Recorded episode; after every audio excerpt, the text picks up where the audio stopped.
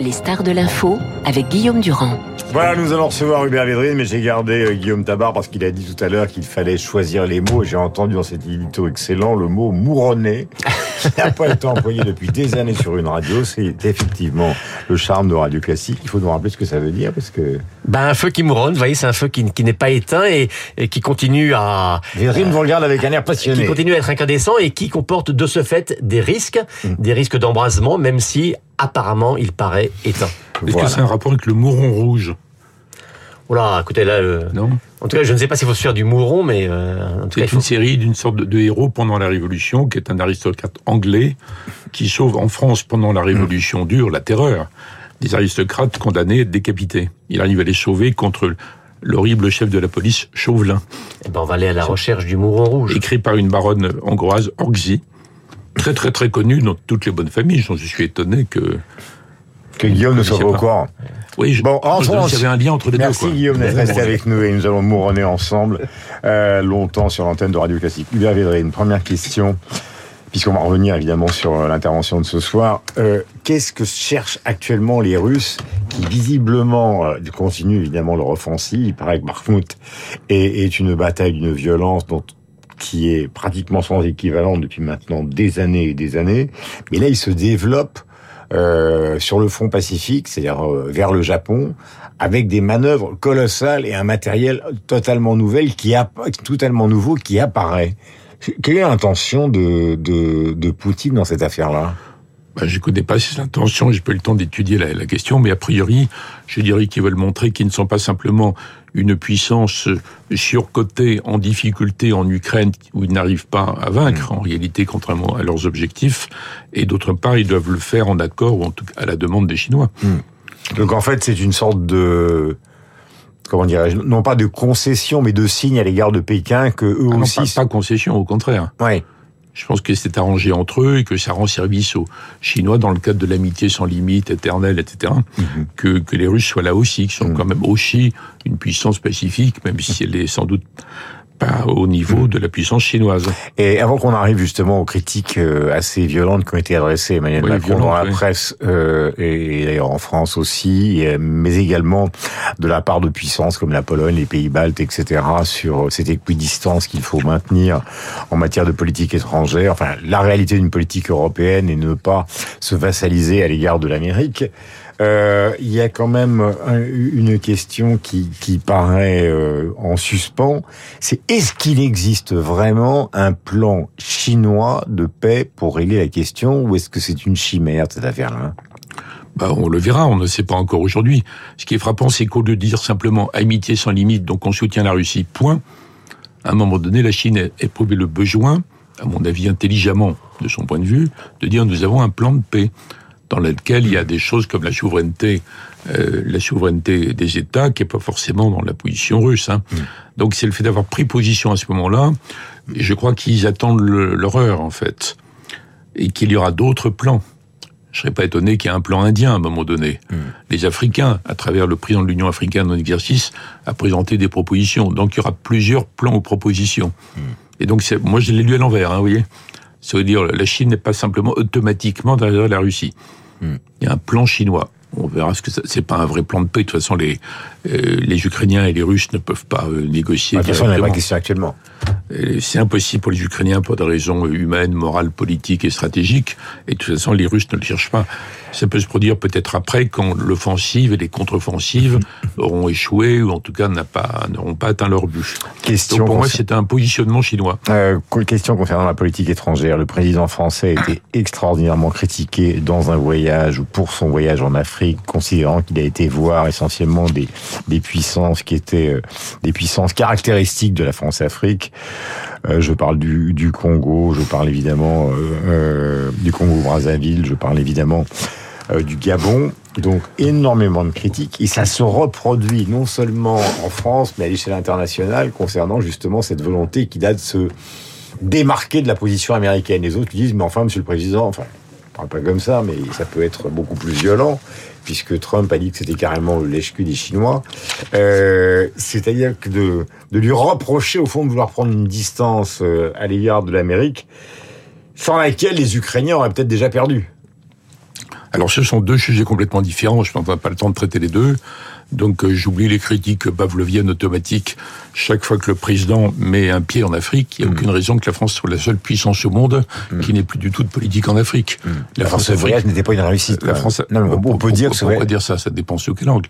en tout cas, et puis la France-Afrique est morte déjà dix fois, donc tout ça c'est un espèce de, de une espèce de débat complètement euh, absurde et stérile euh, entre Français en général ou euh, avec des gouvernements africains qui jouent ce jeu par rapport à leurs difficultés internes. Enfin, c'est beaucoup moins important que les attaques très nombreuses qui se sont développées après que le président Macron ait dit en Chine des choses pourtant évidentes.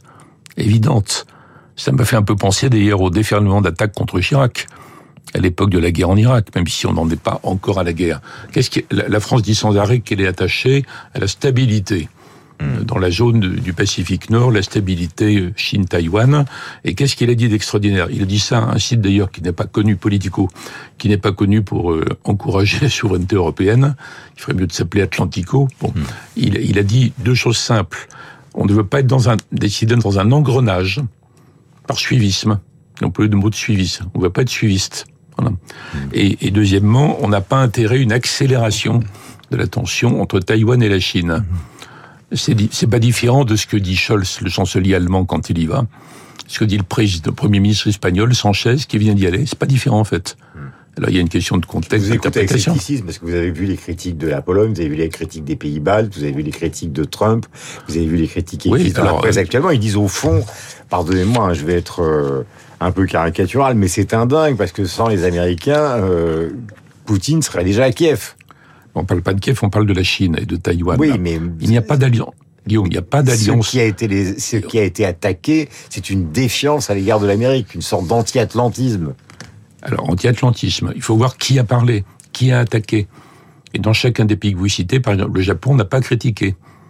Biden lui-même n'a pas critiqué Macron là-dessus. Ceux qui sont exprimés, ce sont les plus acharnés des atlantistes ou des occidentalistes. Ou les plus proches des frontières russes. Non, c'est autre chose, ça. Parce qu'il ne s'agit pas de la Pologne et de la Russie et de l'Ukraine, il s'agit de la Chine. J'ai compris. Hein. Ben, non, parce que les commentateurs, les attaquants n'ont pas compris ça, justement. Est-ce qu'on a signé un traité d'alliance occidentale, universelle, hmm. dans lequel il est écrit qu'on doit s'aligner automatiquement sur des positions américaines qu'on ne connaît pas encore? Quelqu'un connaît ce que sera la, la position américaine après l'élection présidentielle suivante, dans 4 ans, 5 ans, 6 ans, hmm. par rapport à la Chine et Taïwan? On a signé un traité disons qu'on va en guerre automatiquement contre la Chine. Hmm. Qu'est-ce que c'est que cette histoire? On, a signé un traité qui est le traité de l'Alliance Atlantique de 49 avec un article 5 hmm. au sein de laquelle la France est toujours toujours été un, un allié parfaitement fiable. y compris, bien que... y compris, non, c'est la transposition qu'il ne faut pas accepter.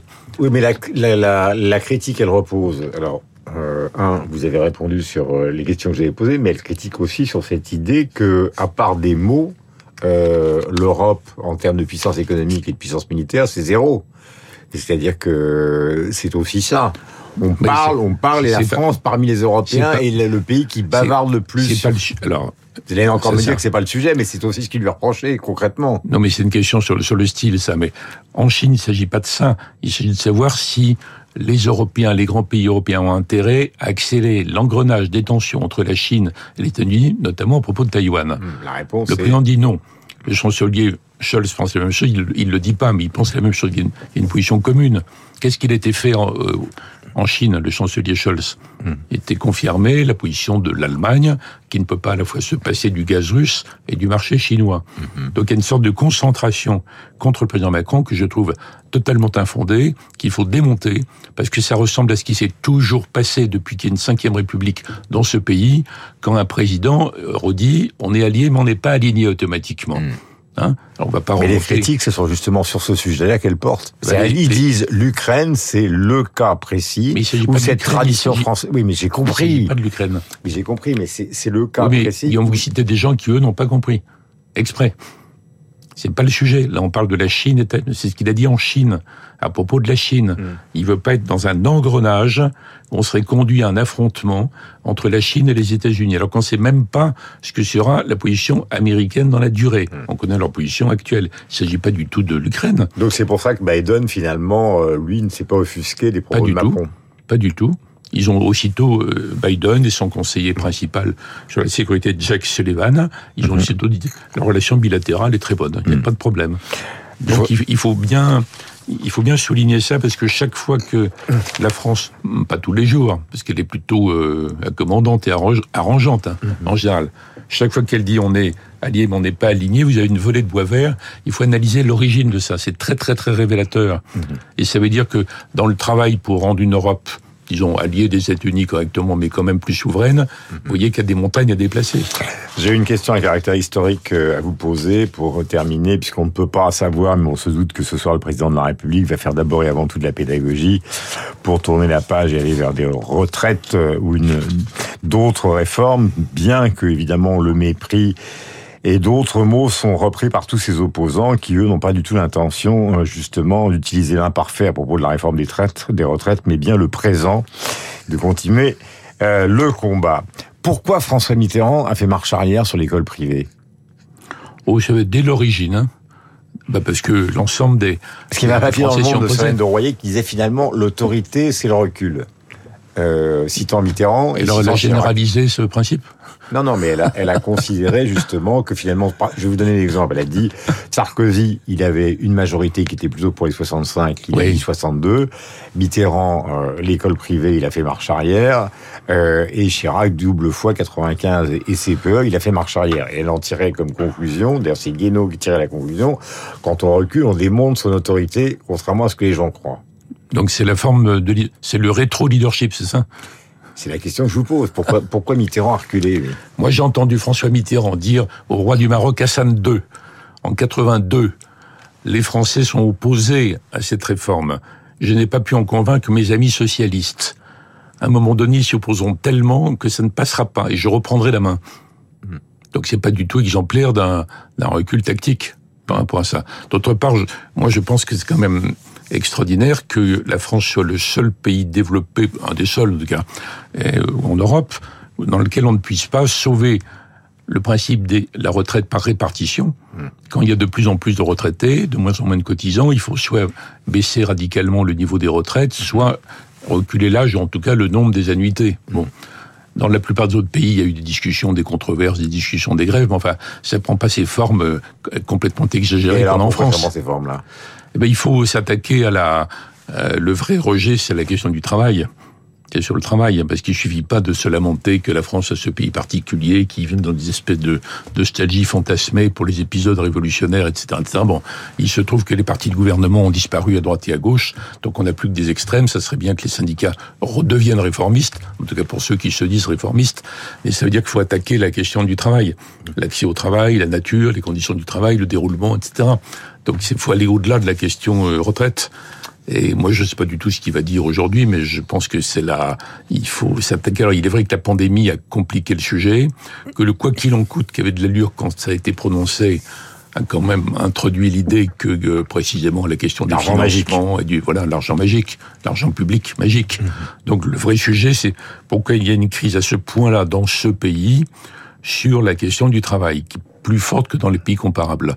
Et ça, ça ne concerne pas que le président, ça concerne tout le monde, tous les acteurs sociaux, du haut en bas, tous les chefs d'entreprise. Merci Hubert d'être venu ce matin justement pour cet éclairage sur la politique étrangère et sur la situation que nous connaîtrons évidemment demain après l'intervention du président de la République. Soyons prudents, ne l'inventons pas avant qu'elle n'ait eu lieu. Il est 8h31, Luc Ferry sera là tout à l'heure.